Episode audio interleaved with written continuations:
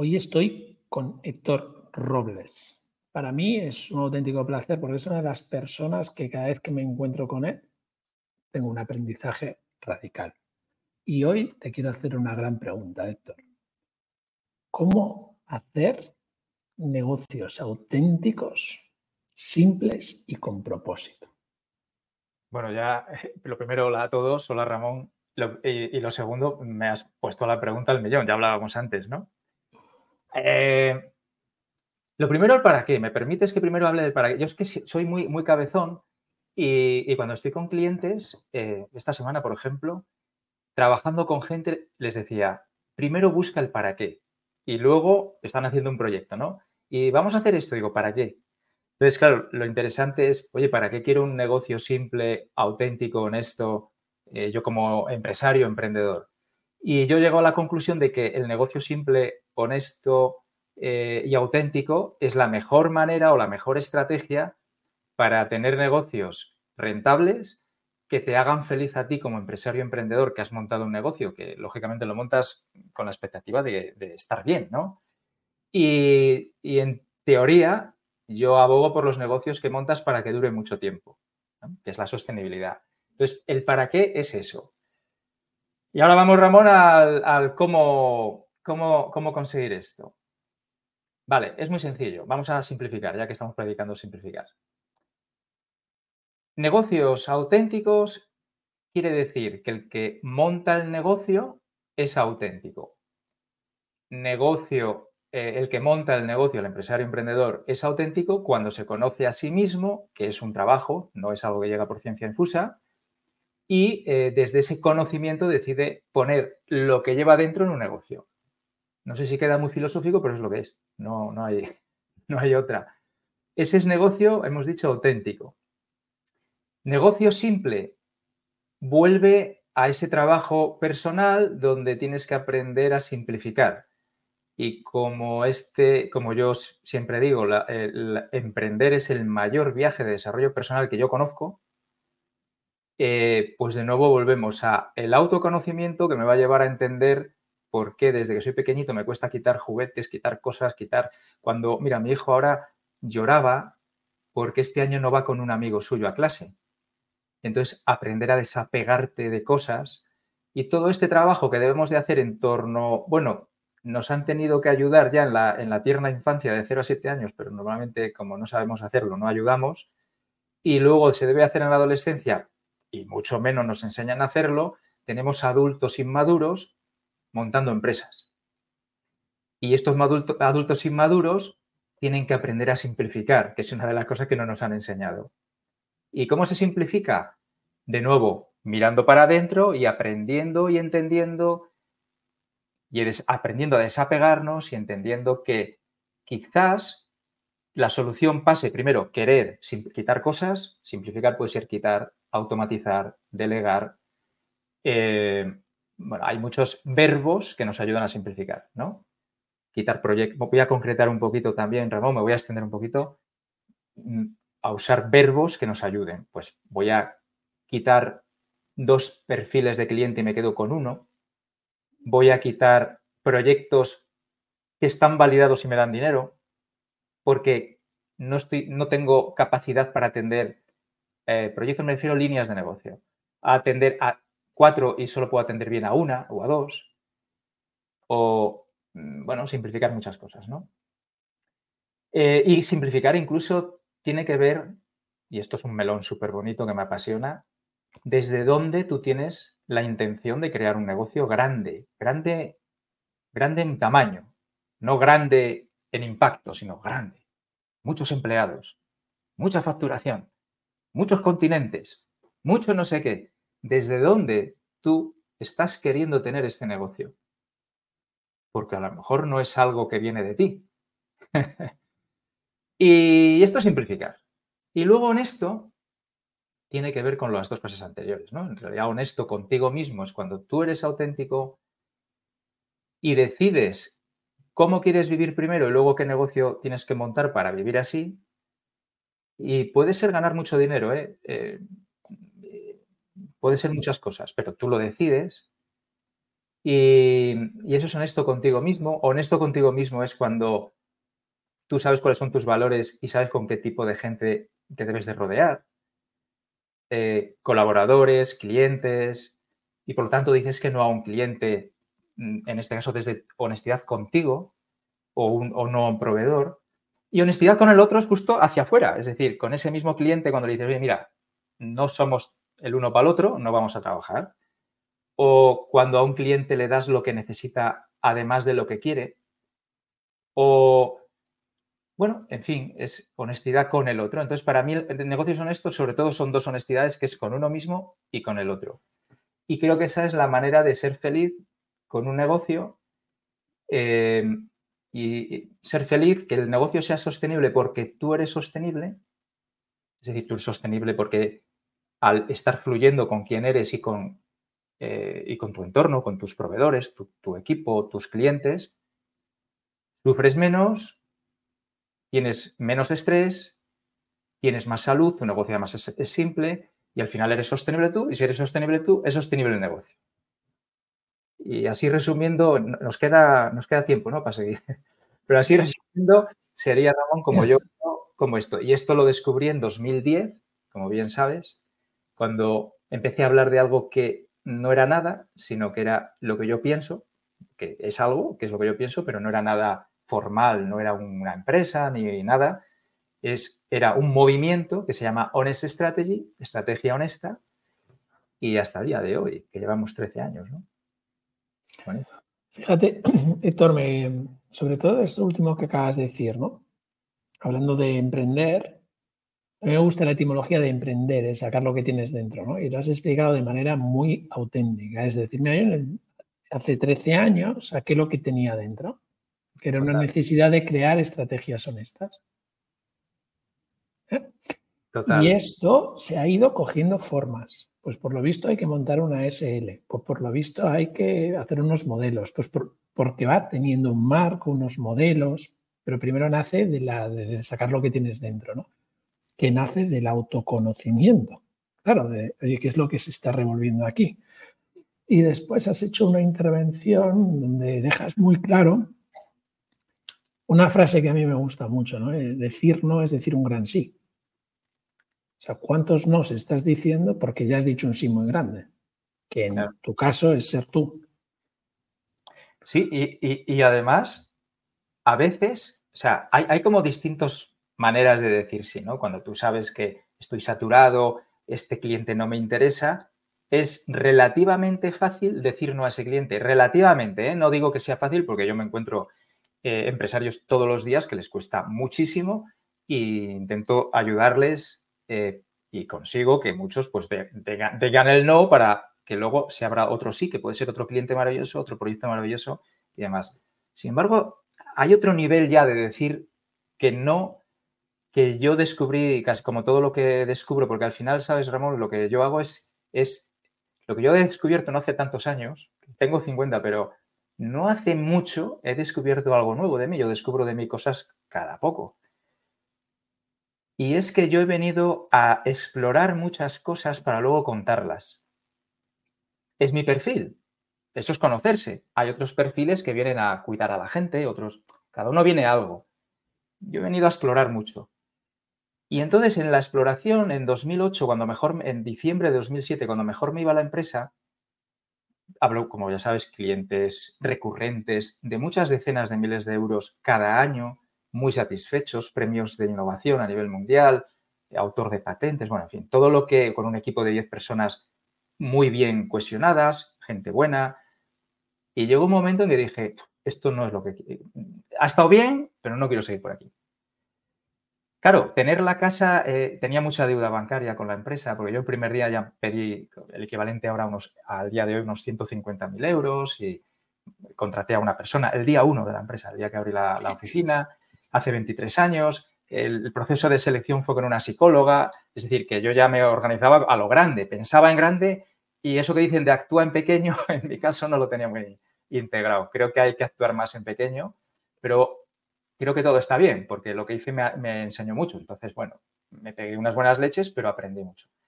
El caso es que, a pesar de tener todo, y tener ya, mm, eh, superar el break-even y tenía muy buenos resultados, sentía, y aquí es donde llega otra parte que es muy hierba, yo siempre, no sé por qué, aviso de que voy a hablar en plan hierba, la verdad es que no tendría que pedirse permiso, ¿no? Pero bueno, todavía lo sigo haciendo, ¿no? Eh, entonces llega un momento en que yo dije, siento que no he de seguir por este camino a pesar de que mi mente me dice que es una locura, porque la casa de mis padres estaba avalando un préstamo bancario de mi empresa y llegó eh, un año, en 2010, y le dije, no voy a continuar, voy a cerrar la oficina, eh, no renuevo a la gente. Y me preguntaron, ¿a qué te vas a dedicar? Y dije, no sé, no tengo ni idea. Pero yo todos los meses tengo que pagar una cuota de deuda bancaria. Entonces, ¿qué ocurrió? La magia. Ocurrió que luego se llenó de, grandes sís, aquí enlazo contigo, gracias a decir un no, un no al, al negocio que tenía en ese momento. Y entonces llegaron los mejores sís de, mi vida. O sea, ha sido, si no hubiera hecho esa decisión, yo no estaría donde estoy aquí ahora mismo hablando contigo. Entonces, claro, eso ya es más otro nivel que no quiero asustar a la gente, que, a los emprendedores que nos puedan estar viendo porque dicen, pero este tío que ha fumado y que nos puede ayudar de alguna manera, yo no me junto con este ni para atrás. Tranquilos, yo al final esto es, o sea, yo soy como me decía una persona de, una empresa, de una, yo trabajo con empresas y, con empresarios y emprendedores, en este caso es una persona, un directivo de una empresa, dice, hostia, tú, tú coges eh, cohetes que vas a la luna y luego bajas un poco aquí la tira para contarnos ¿no? lo que hay. Entonces, esto de dar este salto de fe, si alguien quiere, yo le puedo acompañar, pero no lo promuevo entre la gente con la que trabajo. Pero me ha venido muy bien para explicar lo que es decir un no para que llegue un gran sí. Brutal. Y fíjate que yo creo que si lo analizamos desde no pidiendo permiso, ¿vale? Como bien has dicho tú, que no hay que pedir permiso, ¿no? Has hecho una intervención al principio que va muy alineada. ¿Desde dónde quieres esas patentes, esos clientes a nivel mundial, esos ¿Desde dónde? Entonces, tienes la valentía y eres coherente como para ahora estarlo contando 2023 diciendo, oye, me paré y desde ahí no. Mm. Sí, bueno, en mi caso no, no, mi caso no era, o sea, de hecho los premios los ganaba y me junté con un socio en 2009 para hacer proyectos por ahí con Repsol, Caser, y, bueno, Adif y todas estas empresas. Y yo ganaba premios y, no lo decía nadie. O sea, no, en mi caso no, pero yo sí sé por dónde vas. Hay gente que los premios, o, o sea, no lo decía nadie porque es que yo no le daba valor, ¿no?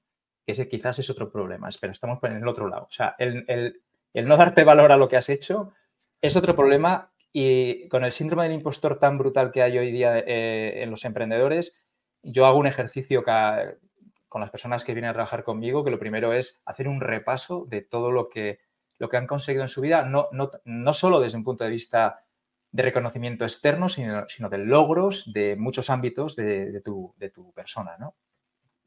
Entonces, en mi caso no, pero, pero yo te entiendo muy bien que, que es desde dónde. Yo el otro día hablaba con un empresario que empezó un año después que yo y hemos sido como muy en paralelo, ¿no? Y yo cuando llevaba 10 empleados decidí, que ya no quería seguir creciendo y, quería la vida que tengo ahora, pero él se, quiere seguir creciendo, pero tiene todos los problemas del mundo que tiene la mayoría de los empresarios. Pues no encuentro talento para mi empresa, eh, está en una ciudad pequeña y aquí es más difícil, los clientes además no están aquí, eh, cómo capto nuevos clientes, o sea, tiene todos los problemas del mundo. Entonces está buscando en pequeñas ciudades crear como satélites de su empresa para recabar el talento de esas ciudades.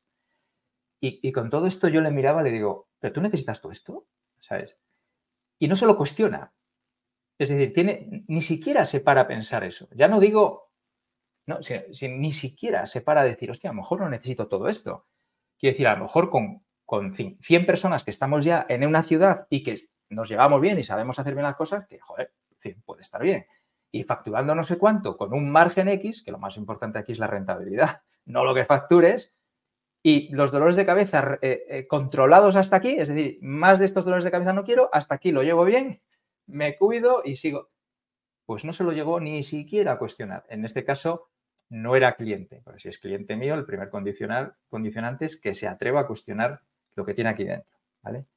Pero fíjate, es que la gente no, no se cuestiona, Ramón. Así mismo. me gusta porque me das pie a algo que también te escucho mucho y que me gusta escucharte y leerte, que es las creencias. ¿cuáles son las principales creencias que te encuentras con los emprendedores? Hmm. Bueno, eh, las principales, una, una es... Esta no es, no es muy común, esta es 50-50. Esta que hablábamos de, de, una empresa es buena si es grande y crece y tiene mucha, mucho volumen, gente, eh, están por medio mundo, hacemos muchas cosas, ¿no? Esta es 50-50, 50%. Eh, no sé, hay, hay creencias, por ejemplo, como que si subo tarifas perderé clientes. Qué bonito es cuando demuestro. Hace esta semana tuve una sesión de mentoría, de acompañamiento, son nueve meses, con una empresaria, son seis, ella hay cinco más, es pequeñita. Y subió un 50% las tarifas. Conseguí que subiera. Ella sabía que tenía que subir algo, pero si algo eran 50%. Y lo que pasó, iba a decir, no pasó nada, no, pasó lo que tenía que pasar, que la gente siguió yendo y comprando. Básicamente lo que pasó. Y tú sabes, a mí me pone cachondo ver cómo la gente desmonta sus creencias. O sea, es la energía que me llena cada día para seguir. Pues claro, es, ese pequeño gesto de, se, cuestiona con acción. O sea, no, hay, no se cuestiona pensando cómo voy a cuestionarme las creencias. Se cuestiona con acción y si necesitas a alguien que te ayude, con alguien que te ayude, pero ese alguien no te va a hacer cuestionar la creencia. La creencia la cuestionas tú cuando haces. Y la mejor manera de ver si es verdad que, tú debes de valer el 50% más es poniéndolo en una tarifa y cuando alguien te venga a comprar diga yo valgo esto y a ver qué pasa. Y joder, cuando eso ocurre es, es la leche porque te estás metiendo en tu mente la información para hackearla. Es decir, ¿Ves cómo no era cierto? Anda, si es que resulta que es de otra manera, ¿no? Entonces, el que si el que tengo que justificar mucho las cosas para que me compren, el que esa es otra también. Bueno, por supuesto que eso, esta es la gran, esta sí que es 99% en una sociedad como la nuestra, judeocristiana, donde nos han enseñado que solo con sacrificio y mucho esfuerzo consigue resultados, ¿no? Esa es el 99,9, esa es común a todos, y, luego, bueno, hay, hay más que creencias, hay un miedo muy común que todos conocemos ya, que es el miedo a exponerse. Y entonces yo me he encontrado creencias muy curiosas, ¿no? Tengo, eh, me estará viendo y me verá este vídeo a otra clienta que decía que es que entre mis valores no está exponerse. Entonces, claro, a mí me daba risa, ¿no? Los valores es algo adquirido, en todo caso, es lo que es importante para uno y es según el momento ¿no? de tu vida, son cosas unas importantes y otras no. Y, yo, yo, lo decía, digo, cuando tú eras un bebé, a que estar desnuda no te importaba. Estabas expuesta, ¿eh? digo, el miedo a la exposición es adquirido, no, es algo que esté en tu esencia, ¿sabes? Entonces, si quieres, lo trabajamos y vamos a exponernos porque, sin duda, hoy día, e, en algún canal o en otro, eh, hoy para, para vender, que no es más que, aportar lo que tengas que aportar al mundo, a los demás, a tu público, y que para mí es lo más importante y por lo tanto el propósito que debes tener en tu vida es ser tú mismo y, aportar, o sea, vender, o sea, fíjate, tú que vienes de ventas, que es que casi el propósito de tu vida tendría que ser vender. y, y, está, y, entonces, claro, para esto hay que trabajar la exposición, ¿no? Que hay que ir poco a poco, que primero te puedes exponer detrás de un texto, escribiendo, ¿no? Unos emails, o escribiendo un artículo, o, en un audio porque no te gusta salir en cámara, o, no, mira, en cámara sí, pero escribir no, o acompañado, es otra estrategia que utilizo, ¿no? Salgo acompañado nunca solo hasta que al final me atrevo solo. Bueno, la estrategia es la que sea, pero eh, la creencia de que yo es que soy así, pues esa es una de las peores creencias que hay. La de identificarse con yo soy así, entonces ya te bloquea para cualquier cosa, ¿no? Y podría seguir, Ramón, hay, hay muchas, pero bueno, yo creo que estas son de las más importantes. Yo creo que has dado, sí, una, bueno, ha quedado un minuto, minuto y medio de creencias muy buenas de emprendedores, ¿no? A, revisar y, como has dicho muy claro, a ponerle acción. O sea, no es decir, venga, y voy a poner acción para validar y decirle a la creencia, oye, pues no era tan verdad como decías, ¿no? Y has tocado un punto que también me parece clave y es que lo has dejado muy bien explicado, que es vender al final es intercambiar valor. Y desde tu valor. Cuando tú tienes tan claro tu valor, no intercambiarlo, digamos que intercambiarlo es una obligación moral. Fíjate hasta dónde lo llevo, ¿no? si tú tienes tan claro tu valor, el guardártelo no es moral. Efectivamente. pero total. O sea, es que, fíjate, de ahí viene la palabra inconformista que sabes que utilizo mucho, ¿no? La gente dice inconformista, ¿qué? ¿El que se queja y el que, no, el, que, el, que, el que no se queja se conforma? No, no, no, no tiene nada que ver. Inconformista es el que siempre quiere ser su mejor versión, crecer para aportar a los demás lo que, lo que lleva dentro. Y conformista es, es, el mediocre, el que le da igual, el que, bueno, yo sigo, estoy por aquí, y el que le da miedo exponerse, brillar para aportar algo, el que, entonces, claro, yo solo amo, yo amo, porque sabe que yo soy muy, intenso, yo amo a los inconformistas, yo amo a los emprendedores, porque para mí ya emprender es un síntoma de inconformismo. Eh, incluso aunque estés obligado, nadie está obligado a emprender. Nadie está obligado a emprender. No, es que me han echado de la empresa y me obligaron a emprender. Mentira. ¿Cuánta gente te echan de la empresa y vuelves a buscar otra infinitas veces? Pero hay otros que dicen, bueno, pues ya de estar aquí, voy a ver si emprendiendo. En el fondo, tienes una llamada hacia emprender. Entonces, yo amo a los inconformistas y efectivamente, es decir, hostia, cuando tú entiendes que todo lo que llevas dentro, darlo a otros te hace sentir bien, has encontrado un buen propósito no el propósito de vida, que no sé, el propósito profesional, no sé si lo encontrarás o no, pero es que eso no es el fin de la vida, encontrarlo. El fin de la vida es dar, aportar algo de valor a la gente. Y cuando tú estás aportando eso y sobre todo cuando sabes que estás aportando valor porque ves y ves el feedback, eso te llena de tal energía que, que es la energía que necesitas para los momentos malos, que hay muchos, ¿sabes? Pero además de para los momentos malos, te sirve para exponerte y ser conferenciante en, en una conferencia, cuando no te atreves. O sea, yo sabes que doy conferencias, pero siempre lo digo, o sea, es que el que me veía dar una conferencia en 2006 sufría viéndome. Bueno, sufría yo mucho, pero sufría viéndome. Y al día de hoy disfruto enormemente. O sea, eh, me tiene que ver en los ojos. O sea, es que disfruto dando conferencias. Pero hostia, el camino ha sido largo y pensar que, que joder, que es que si no doy la conferencia, esto que yo quiero contar no va a salir, no va a llegar al otro, ¿sabes? Entonces, cuando pones al otro en el centro, ya te sale. Lo mismo con la venta. O sea, a mí me ha costado vender. es que, a ver, habrá gente que no le cueste, ¿no? Pero a mí, igual que dar conferencias, me costaba vender porque el paradigma de mi entorno, mi familia, que nadie es emprendedor, era de, este ya te viene a vender. Es curioso porque eh, yo voy al frutero, que me cae muy bien, siempre local, por favor. Eh, voy al frutero y, joder, el tío no me dice, mira, tengo unos limones muy buenos y tal, y le digo yo, joder, este cabrón me quiere vender. O sea, me está vendiendo limones, claro que quiero que me vendas los mejores limones. Pero cuando hablamos de algo que no se toca, es tan importante como lo que se toca, que, puede ser ventas de servicios, por ejemplo, hostia, parece que, ponemos una barrera y bueno, eso es tremendo. Si tú pones barrera, en el fondo, al que te vendan, en el fondo es tu barrera a tu vender. Es exactamente la misma barrera. Así que la mejor manera de empezar a abrazar la venta es, es conscientemente empezar a, dar las gracias a cualquier persona que te venga a vender, aunque no le compres, pero estar agradecido. Gracias por, intentar ofrecerme lo mejor que tú, que tú tienes dentro.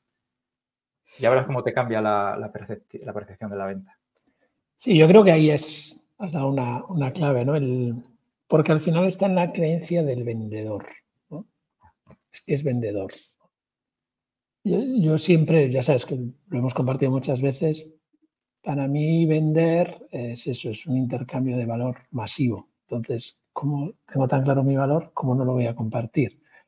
Y además sé que tú necesitas ese valor, ¿cómo no te lo voy a dar? y además sé que en ese intercambio de valor yo también voy a aprender contigo y vamos a crear algo que tiene más impacto.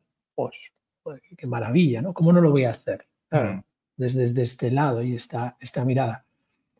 Quiero también desde ahí, porque fíjate, cuando se empieza a vender y empieza a ir bien, hay una parte que a mí me gusta mucho también como trabajas, que es esas cinco áreas. Oye, ojo, que cuando empieces a vender, hay una parte que como todo el mundo ya te dice que sí, porque sabes poner ese valor y el mundo necesita ese valor, tú tienes que ser consciente de cinco áreas que explicas muy bien. Sí, bueno, para que esa venta sea sostenible en el tiempo. Sí, para emprender, más que para. bueno, vender es emprender, emprender es vender, eso lo tenemos. Como, como, lo habías dejado en ese comentario anterior, pero efectivamente emprender, ¿eh? Ese, emprender, sí. Pues mira, yo, eh, a ver, cinco áreas. Yo creo que las personas, eh, o sea, más que nada hablo del, emprendedor como persona, más que, la, que el negocio suyo, ¿no? Para que sea sostenible el negocio, el emprendedor tiene que estar bien. Y para que el emprendedor esté bien desde el día uno, eh, desde el día uno, y lo digo porque yo tardé 10 años en darme cuenta, no el día uno, tiene que trabajar cinco áreas que todos conocemos. Eh, conocemos tres. Salud, dinero y amor nos suenan a todos. Salud, dinero, amor. Yo en vez de amor lo llamo relaciones. Entonces tenemos que tener esas tres bien, bien equilibradas, pero luego hay dos más, que es el trabajo, que es diferente al dinero, ahora explico un poco la diferencia, y lo que llamo momentos flow. ¿Vale? Entonces, eh, la salud, no voy a hablar de, ello, eh, sí que es holística, o sea, la salud es mm, corporal, mental, emocional y espiritual. Y cuidar la energía. Eh, el dinero se diferencia del trabajo en que uno puede obtener dinero no solo por el trabajo. Y esto, como no nos lo enseñan a los coles, pues ya tenemos el primer lío. No nos enseñan que el dinero hemos de hacerlo crecer, que no puede estar perdiéndose dinero por dejarlo en un banco, o debajo de un colchón, eh, que se puede invertir dinero y que no hace falta ser un gurú de las inversiones ni un, ni un rico. Como no nos enseñan esto ni cómo se hace, ya tenemos el primer dinero, el primer problema, que además asociamos dinero con nuestro trabajo. Y luego llega la esclavitud del siglo XX o XXI y nos echamos las manos a la cabeza. Y estamos intentando mejorar condiciones laborales cuando en realidad lo que tenemos que entender es que intercambiar tiempo por dinero es un síndrome, un síndrome, síndrome de esclavitud. Eh, las relaciones, pues yo me he dado cuenta también, o sea, cuando digo me he dado cuenta, siempre es que yo he vivido mi carne. O sea, esto es muy importante. Entonces, yo me he dado cuenta de que no cuidar tu vida social, o sea, no tener vida social, enferma directamente. O sea, no es, no, te enferma el estrés, te enferma comer mal, no, no hablo, o sea, comes bien, no tienes estrés, pero no tienes vida social y enfermas. Entonces, sería la tercera pata. La cuarta pata es el trabajo.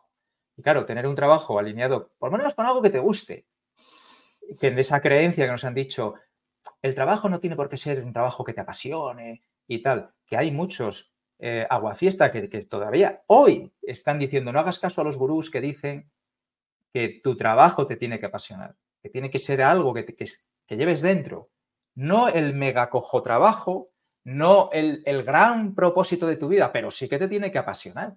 O sea, por Dios. Y esto es otra cosa que te enferma y te desequilibra un montón. Mucha gente que viene a mí viene con problemas de salud porque no está fluyendo en su trabajo, a pesar del éxito económico, bueno, como el que yo tuve. Todo el éxito del mundo y no está fluyendo porque no es para él. No es lo que tiene que estar haciendo, ¿no? Y el punto quinto es muy curioso, momento flow. Escuchaba también a alguien hablar de, de esto, no sé, en algún podcast y tal, que es hacer algo que te guste y te apasione. No, no ya en el trabajo, que el trabajo en sí debe ser algo que, algo que te apasione, sino habrá más cosas que te apasionen. Y puede ser cualquiera, puedes ir a la naturaleza, puede ser, en mi caso, hoy voy a dar un concierto dentro de un rato, me gusta tocar el saxofón, y, pero me lo agendo. En el, en el método que yo tengo y enseño de productividad personal, obligo a agendar cosas como ver una película el domingo con mi hijo, agendado. O sea, escrito en una libreta, de, en una agenda de papel. Y en los momentos flow tiene que ver con tus talentos puestos en acción. Porque a lo mejor hay parte de tus talentos que no pones en acción en tu negocio y no se pueden oxidar.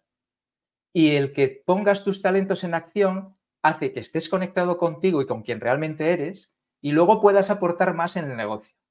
Y por lo tanto, yo tocar el saxofón sin duda me ayuda a ser mejor emprendedor, pero sin duda, o sea, no me cabe ninguna duda, ¿no? Y esas son los cinco, las cinco áreas, ¿no? Pues yo creo que con esto, Héctor, ¿dónde podemos seguir aprendiendo contigo? Uy, qué corto se me ha hecho, la verdad. Bueno, eh, yo donde mejor, ya lo sabes tú, es en mi newsletter. Yo, tú que la lees, no sé qué te parece, pero...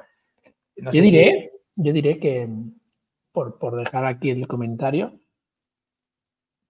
Héctor está centrado, como habéis visto, en aportar valor. Y tiene muy claro a quién le quiere aportar valor. Entonces, su letter es coherente con lo que él ha contado. Si tenéis capaces de asumir valor, daros a la letter. si no, no os anotéis. Bueno, lo, que ocurre con, esta newsletter es que hay gente que cree, eh, porque cada uno creemos que necesitamos algo, ¿no? Y entonces cree que hay veces que cuento cosas que no son para él o no las necesita. Y no ve el valor en algunos de los emails, otros sí, lo sé por el feedback que recibo, ¿no? Y yo siempre digo, digo, si no estás viendo valor es que tienes que volver a ver esa newsletter dos veces, ¿no? Y, tal. y ese es el juego divertido de, oye, ¿qué, ¿qué, hay detrás de estas palabras? O a lo mejor hoy no lo entiendo, pero dentro de un tiempo sí, pero al menos lo he leído. Bueno, donde eh, yo estoy en hectorrobles.es y la newsletter es hectorrobles.es barra inconformistas. Y como ahora mientras estamos grabando esto, la tengo creo que caída a la web, eh, voy a dar la otra que también es la misma newsletter, que es Honest Strategy, eh, honest, honesto, es strategy, es estrategia en inglés, punto com, en este caso es punto com barra inconformistas. Cualquiera de esas dos. Creo que lo vais a dejar, ¿no? Por el, enlace. Efectivamente, además queda todo ahí. Gracias por venir, Héctor, y por aportar tu valor. Un placer. A ti, Ramón, gracias. Hasta aquí la gran pregunta de hoy. Si quieres seguir creciendo como líder, entra en beforget.com barra modelo y descubre paso a paso cómo ser un líder que consigue resultados exponenciales, porque tú te mereces la exponencialidad.